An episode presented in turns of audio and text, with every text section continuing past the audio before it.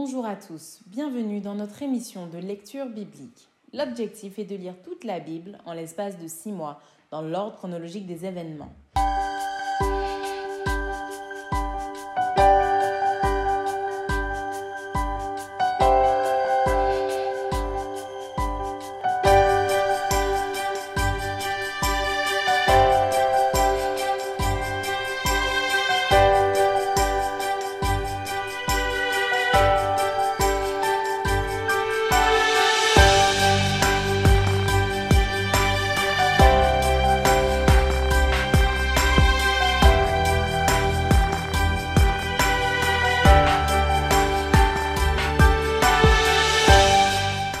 Cette émission vous est proposée par l'Église adventiste du 7e jour d'Évry.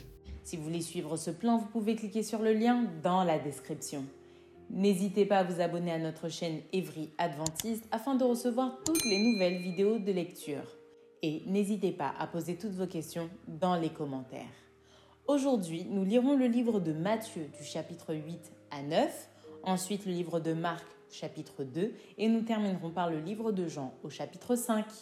Matthieu chapitre 8 Lorsque Jésus fut descendu de la montagne, une grande foule le suivit. Et voici un lépreux s'étant approché, se prosterna devant lui et dit Seigneur, si tu le veux, tu peux me rendre pur. Jésus étendit la main, le toucha et dit Je le veux, sois pur. Aussitôt il fut purifié de sa lèpre. Puis Jésus lui dit Garde-toi d'en parler à personne, mais va te montrer au sacrificateur et présente l'offrande que Moïse a prescrite afin que cela leur serve de témoignage. Comme Jésus entrait dans Capernaum, un centenier l'aborda, le priant et disant Seigneur, mon serviteur est couché à la maison, atteint de paralysie et souffrant beaucoup. Jésus lui dit J'irai et je le guérirai. Le centenier répondit Seigneur, je ne suis pas digne que tu entres sous mon toit, mais dis seulement un mot et mon serviteur sera guéri. Car moi qui suis soumis à des supérieurs, j'ai des soldats sous mes ordres, et je dis à l'un va, et il va, à l'autre viens, et il vient, et à mon serviteur fais cela, et il le fait. Après l'avoir entendu, Jésus fut dans l'étonnement, et il dit à ceux qui le suivaient Je vous le dis en vérité, même en Israël, je n'ai pas trouvé une aussi grande foi. Or je vous déclare que plusieurs viendront de l'Orient et de l'Occident et seront à table avec Abraham, Isaac et Jacob dans le royaume des cieux. Mais les fils du royaume seront jetés dans les ténèbres du dehors, où il y aura des pleurs et des grincements de dents. Puis Jésus dit au centenier, Va, qu'il te soit fait selon ta foi. Et à l'heure même le serviteur fut guéri. Jésus se rendit ensuite à la maison de Pierre, dont il vit la belle-mère couchée et ayant la fièvre. Il toucha sa main et la fièvre la quitta. Puis elle se leva et le servit. Le soir, on amena auprès de Jésus plusieurs démoniaques. Il chassa les esprits par sa parole et il guérit tous les malades, afin que s'accomplît ce qui avait été annoncé par Ésaïe le prophète. Il a pris nos infirmités et il s'est chargé de nos maladies. Jésus, voyant une grande foule autour de lui, donna l'ordre de passer à l'autre bord. Un scribe s'approcha et lui dit Maître, je te suivrai partout où tu iras. Jésus lui répondit. Les renards ont des tanières et les oiseaux du ciel ont des nids, mais le Fils de l'homme n'a pas où reposer sa tête. Un autre d'entre les disciples lui dit. Seigneur, permets-moi d'aller d'abord ensevelir mon Père. Mais Jésus lui répondit. Suis-moi et laisse les morts ensevelir leurs morts. Il monta dans la barque et ses disciples le suivirent. Et voici il s'éleva sur la mer une si grande tempête que la barque était couverte par les flots, et lui, il dormait. Les disciples s'étant approchés le réveillèrent et dirent Seigneur, sauve-nous, nous périssons.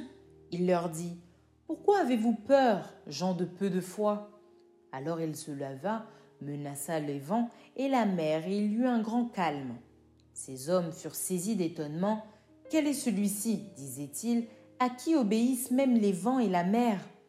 Lorsqu'il fut à l'autre bord dans le pays des Gadaréniens, deux démoniaques sortant des sépulcres vinrent au-devant de lui. Ils étaient si furieux que personne n'osait passer par là. Et voici, ils s'écrièrent Qu'y a-t-il entre nous et toi, fils de Dieu? Es-tu venu ici pour nous tourmenter avant le temps? Il y avait loin d'eux un grand troupeau de pourceaux qui paissaient. Les démons priaient Jésus, disant Si tu nous chasses, envoie-nous dans ce troupeau de pourceaux. Il leur dit Allez Ils sortirent et entrèrent dans les pourceaux, et voici tout le troupeau se précipita des pentes escarpées dans la mer, et ils périrent dans les eaux. Ce qui les faisait paître s'enfuirent et allèrent dans la ville raconter tout ce qui s'était passé et ce qui était arrivé aux démoniaques. Alors toute la ville sortit à la rencontre de Jésus, et dès qu'ils le virent, ils le supplièrent de quitter leur territoire. Matthieu chapitre 9 Jésus, étant monté dans une barque, traversa la mer et alla dans sa ville. Et voici on lui amena un paralytique couché sur un lit. Jésus, voyant leur foi, dit au paralytique, Prends courage, mon enfant, tes péchés te sont pardonnés. Sur quoi quelques scribes dirent au-dedans d'eux, Cet homme blasphème. Et Jésus, connaissant leurs pensées, dit, Pourquoi avez-vous de mauvaises pensées dans vos cœurs? Car lequel est le plus aisé de dire, Tes péchés sont pardonnés, ou de dire, Lève-toi et marche? Or, afin que vous sachiez que le Fils de l'homme a sur la terre le pouvoir de pardonner les péchés, Lève-toi, dit-il au paralytique, prends ton lit et va dans ta maison. Et il se leva et s'en alla dans sa maison. Quand la foule vit cela, elle fut saisie de crainte et elle glorifia Dieu qui a donné aux hommes un tel pouvoir. De là, étant allé plus loin, Jésus vit un homme assis au lieu des péages et qui s'appelait Matthieu. Il lui dit Suis-moi. Cet homme se leva et le suivit. Comme Jésus était à table dans la maison, voici beaucoup de publicains et de gens de mauvaise vie vinrent se mettre à table avec lui et avec ses disciples. Les pharisiens virent cela et ils dirent à ses disciples, Pourquoi votre maître mange-t-il avec les publicains et les gens de mauvaise vie? Ce que Jésus, ayant entendu, il dit, Ce ne sont pas ceux qui se portent bien qui ont besoin de médecins, mais les malades. Allez et apprenez ce que signifie Je prends plaisir à la miséricorde et non au sacrifice, car je ne suis pas venu appeler des justes, mais des pécheurs. Alors les disciples de Jean vinrent auprès de Jésus et dirent Pourquoi nous et les pharisiens jeûnons-nous tandis que tes disciples ne jeûnent point? Jésus leur répondit Les amis de l'époux peuvent-ils s'affliger pendant que l'époux est avec eux? Les jours viendront où l'époux leur sera enlevé, et alors ils jeûneront. Personne ne met une pièce de drap neuf à un vieil habit, car elle emporterait une partie de l'habit et la déchirure serait pire. On ne met pas non plus du vin nouveau dans de vieilles outres, autrement les outres se rompent, le vin se répand et les outres sont perdues. Mais on met le vin nouveau dans des outres neuves et le vin et les outres se conservent. Tandis qu'il leur adressait ces paroles, voici un chef arriva, se prosterna devant lui et dit Ma fille est morte il y a un instant, mais viens, impose-lui les mains, et elle vivra. Jésus se leva et le suivit avec ses disciples. Et voici une femme atteinte d'une perte de sang depuis douze ans s'approcha par derrière et toucha le bord de son vêtement. Car elle disait en elle-même, Si je puis seulement toucher son vêtement, je serai guérie. Jésus se retourna et dit en la voyant, Prends courage, ma fille, ta foi t'a guérie. Et cette femme fut guérie à l'heure même. Lorsque Jésus fut arrivé à la maison du chef et qu'il vit les joueurs de flûte et la foule bruyante, il leur dit, Retirez-vous, car la jeune fille n'est pas morte, mais elle dort. Et il se moquait de lui. Quand la foule eut été renvoyée, il entra, prit la main de la jeune fille, et la jeune fille se leva. Le bruit s'en répandit dans toute la contrée. Étant parti de là, Jésus fut suivi par deux aveugles qui criaient Aie pitié de nous, fils de David. Lorsqu'il fut arrivé à la maison, les aveugles s'approchèrent de lui, et Jésus leur dit Croyez-vous que je puisse faire cela oui, Seigneur, lui répondirent-ils. Alors il leur toucha les yeux en disant, Qu'il vous soit fait selon votre foi. Et leurs yeux s'ouvrirent. Jésus leur fit cette recommandation sévère. Prenez garde que personne ne le sache. Mais dès qu'ils furent sortis, ils répandirent sa renommée dans tout le pays. Comme ils s'en allaient, voici on amena à Jésus un démoniaque muet. Le démon ayant été chassé, le muet parla. Et la foule étonnée disait Jamais pareille chose ne s'est vue en Israël. Mais les pharisiens dirent, C'est par le prince des démons qu'il chasse les démons. Jésus parcourait toutes les villes et les villages, enseignant dans les synagogues, prêchant la bonne nouvelle du royaume et guérissant toute maladie et toute infirmité. Voyant la foule, il fut ému de compassion pour elle, parce qu'elle était languissante et abattue, comme des brebis qui n'ont point de berger. Alors il dit à ses disciples, La moisson est grande, mais il y a peu d'ouvriers. Priez donc le maître de la moisson d'envoyer des ouvriers dans sa moisson. Marc chapitre 2 Quelques jours après, Jésus revint à Capernaum. On apprit qu'il était à la maison et il s'assembla un si grand nombre de personnes que l'espace devant la porte ne pouvait plus les contenir. Il leur annonçait la parole. Des gens vinrent à lui amenant un paralytique porté par quatre hommes. Comme ils ne pouvaient l'aborder à cause de la foule, ils découvrirent le toit de la maison où il était et ils descendirent par cette ouverture le lit sur lequel le paralytique était couché. Jésus, voyant leur foi, dit au paralytique Mon enfant, tes péchés sont pardonnés. Il y avait là quelques scribes qui étaient assis et qui se disaient aux deux dans deux Comment cet homme parle-t-il ainsi? Il blasphème. Qui peut pardonner les péchés si ce n'est Dieu seul? Jésus, ayant aussitôt connu par son esprit ce qu'ils pensaient au-dedans d'eux, leur dit Pourquoi avez-vous de telles pensées dans vos cœurs? Lequel est le plus aisé de dire au paralytique Tes péchés sont pardonnés ou de dire Lève-toi, prends ton lit et marche Or, afin que vous sachiez que le Fils de l'homme a sur la terre le pouvoir de pardonner les péchés, je te l'ordonne, dit-il au paralytique, Lève-toi, prends ton lit et va dans ta maison. Et à l'instant il se leva, prit son lit et sortit en présence de tout le monde, de sorte qu'ils étaient tous dans l'étonnement et glorifiaient Dieu, disant Nous n'avons jamais rien vu de pareil. Jésus sortit de nouveau du côté de la mer. Toute la foule venait à lui et il les enseignait. En passant, il vit Lévi, fils d'Alphée, assis au bureau des péages. Il lui dit Suis-moi. Lévi se leva et le suivit. Comme Jésus était à table dans la maison de Lévi, beaucoup de publicains et de gens de mauvaise vie se mirent aussi à table avec lui et avec ses disciples, car ils étaient nombreux et l'avaient suivi. Les scribes et les pharisiens, le voyant manger avec les publicains et les gens de mauvaise vie, dirent à ses disciples Pourquoi mange-t-il et boit-il avec les publicains et les gens de mauvaise vie? Ce que Jésus ayant entendu, il leur dit ce ne sont pas ceux qui se portent bien qui ont besoin de médecins, mais les malades. Je ne suis pas venu appeler des justes, mais des pécheurs. Les disciples de Jean et les pharisiens jeûnaient.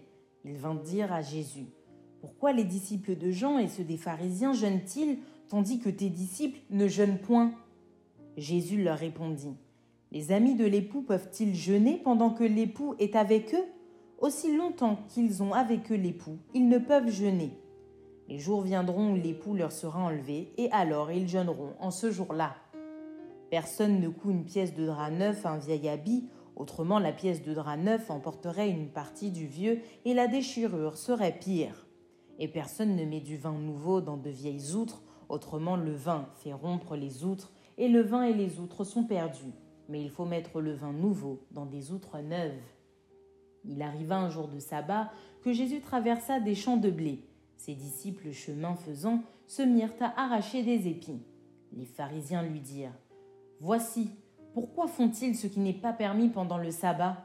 Jésus leur répondit N'avez-vous jamais lu ce que fit David lorsqu'il fut dans la nécessité et qu'il eut faim, lui et ceux qui étaient avec lui?